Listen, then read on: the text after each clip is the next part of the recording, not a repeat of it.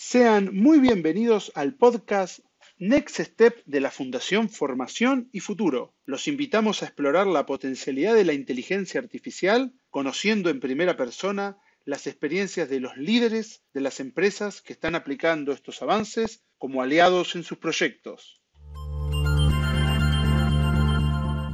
La inteligencia artificial nos está abriendo un nuevo mundo, mostrando o dejando ver una nueva realidad. Tal es así que, más allá del carácter metafórico de lo que estoy diciendo, gracias a la inteligencia artificial, hoy podemos conocer las preferencias reales de usuarios y consumidores, sus comportamientos en tiempo real y utilizar una gran cantidad de datos para mejorar servicios y productos y tener así un impacto real en la población. Hoy vamos a conocer el apasionante caso de Infinity Neural, un motor de inteligencia artificial que ha permitido desarrollar soluciones absolutamente innovadoras en el campo de la detección, clasificación, reacción y conteo automático y en tiempo real. Para ello contamos con la presencia de Jordi Domingo, CEO de Infinity Neural, que nos viene a contar en primera persona todo lo que vienen desarrollando en este campo. Bienvenido Jordi, un gusto y un placer contar con tu presencia en este nuevo Next Step. Muchas gracias, Pablo. Bueno, para comenzar, nos interesa eh, ahondar un poco en este concepto cartesiano que vi que lo, tienen eh, desarrollado en sus plataformas y en sus páginas, que es que para conocer lo que la gente piensa, es mejor prestar atención a lo que hacen en lugar a lo que piensan o dicen que piensan. Entonces quería preguntarte cómo Infinity Neural logra captar los intereses reales de los usuarios utilizando la inteligencia artificial y el Big Data como aliados. Bueno, a ver, en realidad Infinity lo que capta es información. Esa información es la que después las personas que deciden a partir de ese comportamiento pueden mejorar la experiencia de, los usuarios, ya sea en un centro comercial, una estación, en una playa, en cualquier lado. Un momento, imagínate que tú eres el responsable de hacer los horarios de trenes. ¿Qué te interesa saber? ¿Cuánta gente viene? ¿Cuándo vienen? ¿Cuánto tiempo esperan? De esta forma te será mucho más fácil crear un horario más realista para que los usuarios tengan una mejor experiencia. Incluso podías reducir, es decir, una mejor experiencia. Si tú obtienes toda esta información de cómo se comporta el usuario en tu red ferroviaria, es mucho más fácil optimizar esa red. Por otro lado, también nos ayuda a saber cuándo no tienes que poner esos medios en la red ferroviaria, que a más a más puedes reducir la emisión de CO2. Es decir, que consigues esa información. Exactamente, esa información la podés eh, desarrollar y poner al servicio de estos cambios, ¿no? ¿Y cómo surgió, eh, cómo le surgió en un primer momento la idea de captar estos datos? ¿Cuáles fueron los primeros análisis y cómo pudieron detectar esta necesidad para desarrollar su propuesta? La verdad es como todo, todo sale a veces de la necesidad de alguien, en este caso de un gran amigo nuestro, que nos pidió poder hacer un análisis de grandes multitudes de personas sin tener ningún tipo de error. Entonces nosotros le planteamos la idea de desarrollarlo una vez que habíamos visto que el mercado no existía nada que podía hacer lo que él pedía. Y realmente aquí es donde empezó Infinity, donde se creó Infinity. Y por lo que tengo entendido, este motor de análisis de datos, esta inteligencia artificial que ustedes vienen desarrollando, se aplica a muchos y a diferentes ámbitos, ¿no es cierto? algunos o rubros muy diversos, como puede ser la gastronomía, los eventos tecnológicos, los eventos deportivos, el ocio. ¿Cómo logran hacer esta adaptación? ¿Qué, dificultades? Acá en este sentido quiero preguntarte para conocer su experiencia real eh, de cómo van adaptando esta propuesta eh, a, las, los diferentes rubros, ¿no es cierto? Bueno, nosotros cuando empezamos, empezamos contando gente inicialmente, es lo que empezamos haciendo, pero lógicamente el mercado nos fue marcando también un poco las necesidades reales que habían y lo que se necesitaba. Entonces, al final lo que hicimos es, en vez de hacer un motor específico para hacer una cosa concreta, conseguimos generar un all-in-one que llamamos un motor que tiene la capacidad de entender y comprender lo que ve. Por eso tiene esa capacidad de adaptarse, ya sea a un evento deportivo como una industria. El sistema comprende lo que ve. ¿Y cómo funciona el sistema? ¿Cómo, cómo recopila estos datos? ¿Cómo se, cómo se analizan? ¿Cómo, ¿Cómo es la mecánica de, que ustedes llevan adelante? ¿Cómo lo, lo instalan, lo aplican? A ver, por nuestra parte, nuestro motor, diríamos que el 90% de nuestro motor trabaja con imágenes obtenidas ya sean desde cámaras de seguridad o imágenes de vídeo y hay un 10% que lo que hacemos es obtener información partiendo de datos ya existentes. A veces mezclamos imágenes con datos meteorológicos o flujos de tráfico que nos ayudan a comprender mucho más lo que está, está viendo el, el sistema para poder hacer esos predictivos o poder dar esos datos que se solicita, que solicita al cliente. Perfecto.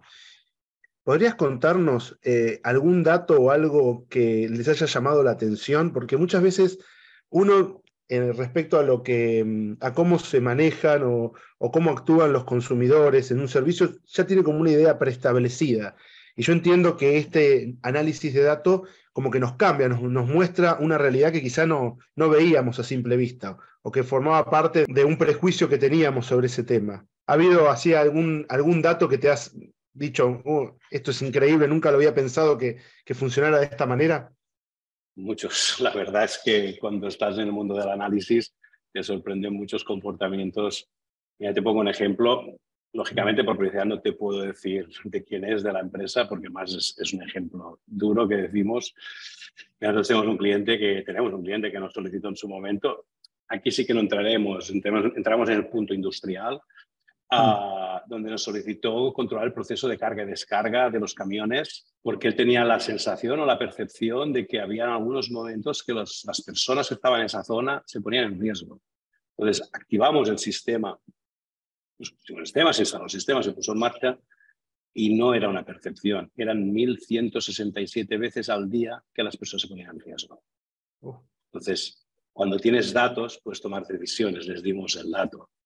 Y otro dato, mira, te pongo un ejemplo, otro, otro dato que me sorprendió mucho. Nosotros hacemos también muchos análisis de tráfico de carreteras de alta capacidad, una autopista, y me sorprendió mucho que los domingos hay una media de 24, a, más o menos una media de 24 30 bicicletas circulando por estas vías. Y dices, esto es muy peligroso. Entonces, te da información que es muy curiosa. Excelente, claro, y ahí tenemos la aplicación real, ¿no es cierto? De poder realmente ver lo que está pasando, porque a veces es muy, muy común que nos quedemos con los seres humanos, vemos una pequeña muestra de la realidad y la generalizamos. Decimos, bueno, esto funciona bárbaro, funciona siempre así, está todo perfecto. Y sin embargo, bueno, no, caemos en una trampa de los pequeños números, ¿no? Y a esto un poco, la eh, tecnología un poco nos corrige ese error de estadística que, que solemos tener los humanos, ¿no? Correcto, esto es así. Al final, a veces tenemos la percepción de que esto sucede siempre y a veces no sucede tanto. Es decir, Tú puedes pensar que pues, la gente se comporta de una manera en una calle, en un centro comercial, porque lo has visto durante una hora, pero esto sucede cada día, a todas las mismas horas, en los mismos días de la semana, en diferentes días de semana, en diferentes estaciones. Entonces, lo que te da la inteligencia artificial es armonizar ese dato, darle un sentido, a tener una realidad de lo que está sucediendo. Exactamente, poder entender más esa realidad. Qué impactante que es, porque uno pensaría que mm, las decisiones que toma son individuales y después uno ve que en realidad forman parte de patrones más generales, ¿no es cierto? Es totalmente cierto. Yo la primera vez que hicimos un evento me sorprendió un montón que todas las personas entran en los locales por el lado derecho y salen por el izquierdo. Y esto es así, es así, siempre es así. Ah, y mira que nosotros llevamos actualmente más de 2.000 millones de análisis. Piensa que estamos haciendo más de un millón diario de análisis y estadísticamente es así. Muy curioso, porque aparte además, como ustedes dicen en la página, que toman esta, esta idea de Descartes, de, para saber lo que la gente piensa, ve lo que la gente hace, porque eso es un dato que no lo puedes recopilar con encuestas, por ejemplo, porque la gente suele tener una visión hasta distorsionada de sus propias preferencias. Correcto. Lo que quieres es, es, es obtener el dato partiendo de la normalidad, donde la persona no está entrevistada por nadie o la persona se está haciendo una encuesta, donde ahí diríamos la persona puede cambiar, sino tú quieres ver a la persona cómo se comporta de manera normal. Excelente. Jordi, y tengo una consulta. ¿Qué feedbacks han tenido de las empresas? ¿Cómo, cómo lo han podido aplicar? ¿Y cuáles han sido los usos más potentes que han, que han llevado adelante, que han podido modificar procesos, eh, las empresas que han aplicado realmente este motor de inteligencia artificial? Bueno, las, empresas lógicamente son, son más lentas que el, el, mundo del marketing, que es diferente pero las empresas cada vez más están cambiando la cultura de lo que es la inteligencia artificial. Ya no lo ven como un enemigo, sino lo ven como una herramienta extra a su propio proceso. y se ha aplicado en procesos productivos, en logística, se ha aplicado en la, gestión del safety, sobre todo es donde más aplicamos, porque realmente las empresas tienen una visión muy clara en que el safety es lo primero, lo segundo y lo tercero. si puedo evitar el riesgo, es lo mejor. Las implantaciones mm, son muy potentes a nivel de este, de este punto y cada vez más se están abriendo dentro de la propia empresa, como en producción, se más soluciones para ayudar a las empresas a mejorar sus producciones. Excelente. Y ahora te voy a hacer una consulta que mm, eh, nos has dado un panorama muy amplio eh, y muy, muy significativo de lo que es la aplicación. Y quería eh, consultarte acerca de que estuve analizando y viendo que qué significa que Neural Pax está homologado con las ITC 3708-2006 y ITC 155-2020. O sea, ¿qué significa en términos de seguridad y, y mm, veracidad de la información que manejan? Pues significa mucho y costó muchos años conseguirla porque realmente fue muy difícil. Las ITCs, al final, las que has dicho concretamente, son las que regulan los instrumentos de medición. Lo que realmente dice que una báscula pesa un kilo, cuando te pones, pones un kilo, pesa ese kilo, cuando cuenta kilómetros marca la velocidad correcta. Y entonces, claro, nosotros era muy importante que los clientes obtuvieran datos correctos. Necesitamos certificar que lo que nosotros decíamos realmente una institución pública, en este caso el, Ministerio de, Meteorología, que es que es encargado de dar esas ITCs, avalara que realmente se cumplieran. ¿Qué te da este, este ITC? Primero que el que adquiere la solución tiene un aval de que ese sistema le va a dar el dato real, porque tomar decisiones con datos aproximados estamos ya en opiniones, no estamos en datos reales. ¿Cuánta gente ha venido? Han venido creo que 2.000, pero realmente han venido 3.215 personas. Entonces, lo que garantizamos, lo que garantiza este ITC es tener datos reales. Piensa que somos la única empresa, y esta ITC es a nivel europeo, que tiene esta certificación a nivel europeo. No la tiene nadie más. Realmente es muy compleja y avala la precisión y la calidad de nuestro producto. Claro, porque estamos hablando de datos que luego se toman como una verdad absoluta de lo que está pasando y esos datos pueden ser erróneos o pueden ser manipulados también, ¿no es cierto? En, nuestro caso no pueden ser manipulados, hay unos procedimientos, hay unos controles muy fuertes dentro de nuestros propios sistemas que la ITC exigen que impiden que el dato sea manipulado. El dato que damos es el dato veraz. Claro, eh, me surge la comparación con muchas veces las encuestas que se hacen para medir a políticos, que, se, que muchas veces son manipuladas y que saben que eso tiene un impacto en la opinión pública, pero en ese sentido es, buenísimo que ustedes tengan esta pata tan fuerte en lo que es el control de la veracidad. Correcto, diríamos que esas encuestas que decías no tienen ninguna ITC, porque si no, esto no pasaría. Claro. Y luego, Jordi, una pregunta que es también que, tiene, está muy vinculada a este uso de la inteligencia artificial, que tiene que ver con los datos personales, o sea, de usuarios reales. ¿Qué pasa? ¿Cómo manejan ustedes? Ustedes manejan una cantidad de datos, obviamente, que es para sacar una estadística del, comportamiento general de la población o de, un, o de un sector. Pero, ¿qué ocurre con esos datos reales que se recopilan? Esta es una pregunta que es recurrente en cada uno de los Next Step que, estamos eh, desarrollando con empresas que utilizan inteligencia artificial, que obviamente manejan datos, imágenes, imágenes de personas, y ahí hay toda una, una cuestión de la privacidad, de la, mm, del manejo de información de datos sensibles personales. ¿Cómo manejan ustedes este, esta ética de los datos eh, que van recopilando? A ver, nosotros a nivel de, de, los datos que recopilamos dentro, es un núcleo ya propio de la propia empresa, es decir, nuestra política se basa en primero en anonimizar el propio dato, es decir, que de ese dato tú no puedas obtener quién ha sido, quién lo ha hecho. No se permita una identificación ni no la reidentificación. También solo obtenemos aquel dato que es importante. Es decir, si tú entras en un centro comercial, se almacena un uno, no se almacena nada más. He contado una persona, porque lo importante es el objetivo. Es decir, ¿Cuál es el objetivo de este análisis? Contar las personas, contar los vehículos, analizar un fraude o analizar una situación de riesgo. Lo que haces es, ha habido esta situación, pero cómo se ha provocado, esto no se almacena.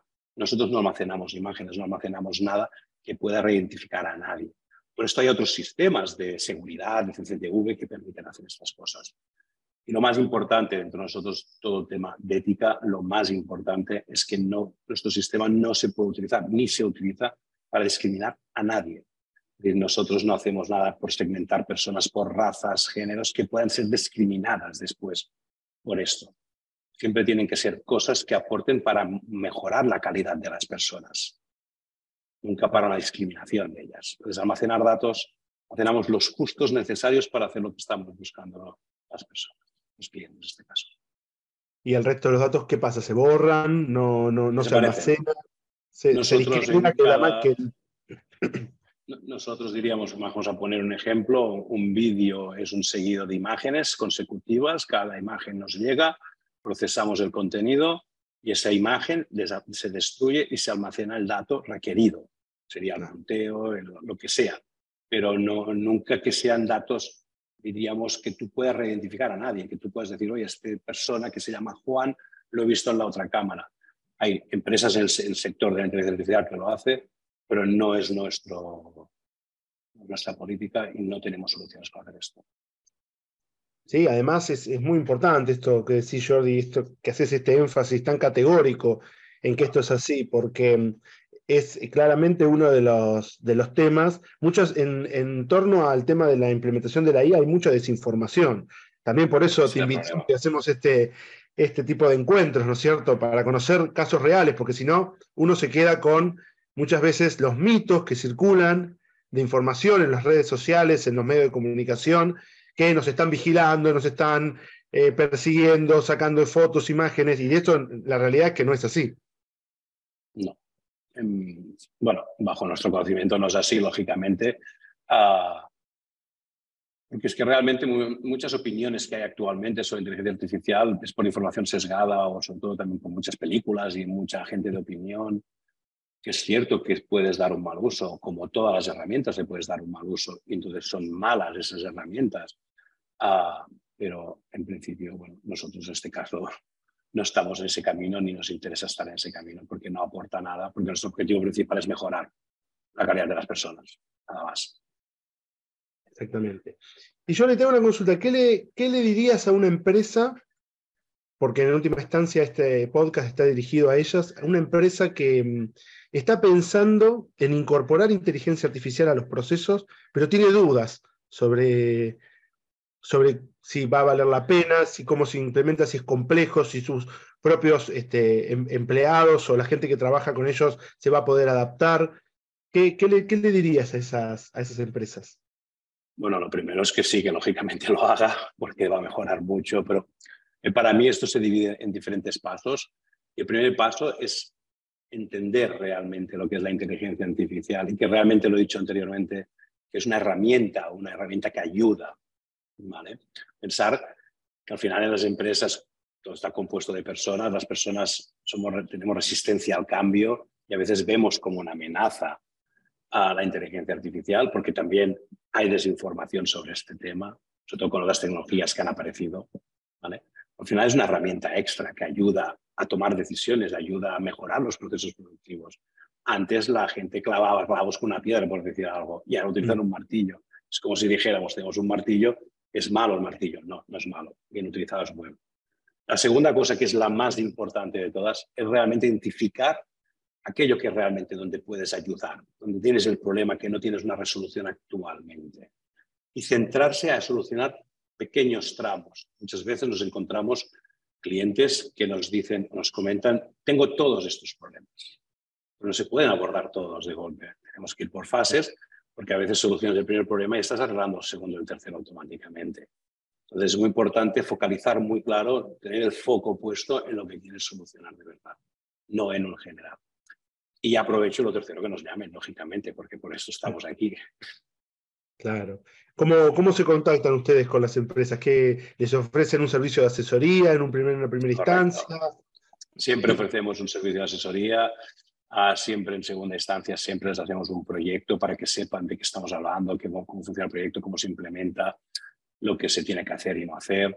Siempre les damos una orientación para que sepan de qué estamos hablando y siempre se hacen pruebas para que el cliente se convenza, porque hoy en día hay mucho escepticismo en ciertas cosas También ha habido mucha empresa que ha hecho una mala gestión de la inteligencia artificial y ha provocado que clientes estén decepcionados. Entonces, es que demostrar muchas cosas, explicar muchas cosas. Pero bueno, eso es lo normal, se hace, clientes quedan contentos y seguimos avanzando. Excelente. Y te hago una pregunta más general. ¿Cómo ven ustedes que esta tecnología va a revolucionar en el futuro inmediato eh, a las empresas y a los servicios en todo el mundo? ¿Qué, están viendo ustedes? ¿Qué están observando acerca de lo que se viene de eh, cuando se profundice y se generalice la aplicación de estas inteligencias artificiales? Es una pregunta muy, muy, muy abierta. Estamos a los inicios de la inteligencia artificial. Pensar que la inteligencia artificial se inventó a finales de los años 60, pero no se pudo llevar a cabo hasta el año 2010, una cosa así, porque no había hardware para soportarla. Y en 12 años hemos avanzado una auténtica locura. La verdad, lo va a revolucionar todo, absolutamente todo. El campo empresarial, cualquier campo lo va a revolucionar. Y al final yo siempre hago un resumen. Lo que nos va a permitir la inteligencia artificial es responder a muchas preguntas que se basan en un por qué. ¿Por qué sucede esto? ¿Por qué esto va así? ¿Por qué? ¿Qué es lo que muchas veces no somos capaces de encontrar? Si las inteligencias artificiales nos ayudan. Hace, hace poco salió una noticia donde decían que han podido solucionar un tema de un cáncer utilizando inteligencia artificial, aplicando unos modelos. Nos dan informaciones que el ser humano no tiene esa capacidad de obtener. Pero lo va a revolucionar todo. Ya bueno, ¿eh? ya bueno. Interesante, Jordi, esta, esta última reflexión que haces de pasar del cómo, que sería esta mm, recopilación de información, al por qué, a la causa, ¿no? Cómo encontrar en, en, los datos de la realidad algo que excede quizá esos datos, que es la interpretación de esos datos, que es, el, es la causa, ¿no es cierto? Correcto, correcto. Es realmente, es la tecnología para encontrar esto lo que se ha creado es, encontrar los porqués de las cosas. Porque al final es lo que nos permite avanzar, nos permite comprender y poder avanzar al siguiente problema. Y así vamos avanzando, el ser humano ha avanzado toda la vida así, resolviendo porqués. Y observando las regularidades, como decíamos en un, comienzo. Acelera, acelera ese proceso. Excelente. Muy, muy interesante. ¿Y qué objetivos se plantean, ya para finalizar? Creo que hemos hablado de un montón de temas. Cada uno de ellos da para, para reflexionar y para hacer un podcast en, particular. Pero, ¿qué objetivos se plantean ustedes a corto plazo? Eh, ¿qué, desafíos están viendo que, van a enfrentar en estos eh, años o en este tiempo que, que se avecina? Bueno, nosotros a corto, medio, largo plazo, lógicamente, la estrategia para, para ir avanzando, pero lo primero es ir sacando herramientas y utilidades que permitan ir mejorando el, las vidas de las personas, las empresas. Ahora voy a decir una cosa que seguro que la persona de marketing me va a fusilar si la digo, pero yo la voy a decir. Ahora mismo estamos trabajando en una tecnología que nos permite controlar uh, todo lo que sería el consumo de alimentación en los buffets libres para poder predecir si tienes que hacer más o tienes que hacer menos en función del target de persona, en función de cómo se está utilizando ese buffet. Para que el objetivo final es que cuando acabe el servicio haya cero, no quede nada, no tiremos comida. Es decir, nosotros estamos totalmente orientados a este tipo de tecnología. Nuestro objetivo es mejorar, mejorar en estos aspectos todo lo que pueda aportar, ya sea a nivel de las personas, medio ambiente, que es lo que más nos gusta, y trabajamos por ahí. Qué esperanzador esto último que, comentaste, Jordi, eh, terminar de, con este drama que es tirar comida, que ocurre mucho en, muchos países y que es realmente sería espectacular. Y lo mismo que todo lo que tiene que ver con el impacto ambiental, ¿no es cierto? Que se puede, se puede aplicar especificando bien el comportamiento y reduciendo todo el despilfarro, ¿no es cierto? Bueno, a veces, a veces hay despilfarro en, cosas que realmente la gente no, no, es consciente, no sabe, porque lógicamente no, se, no, tienes que profundizar mucho. No te hagas una idea, una carretera que tiene grietas, coches gastan un 8% más de, de gasolina. Si tú puedes detectar las grietas a tiempo y hacer que no se hagan grandes, puedes reducir las emisiones de CO2 de los, de los vehículos. Es decir, que hay, muchas, hay muchos campos realmente uno de los conceptos que nos llamamos Infinity Neural porque es que es infinito todo lo que podemos aplicar. Todos los conceptos. Bueno, creo que este, esta última pregunta, esto último que has comentado, Jordi, ha sido muy, muy interesante, muy, muy lindo, muy esperanzador para seguir pensando a la inteligencia artificial como aliada en estos procesos y aliada de las empresas. Muchísimas gracias por tu tiempo y por transmitirnos toda esta experiencia y, y todo este campo que vienen desarrollando que es realmente apasionante. A vosotros por la oportunidad y darme este micrófono para poder, altavoz para poder expresarme.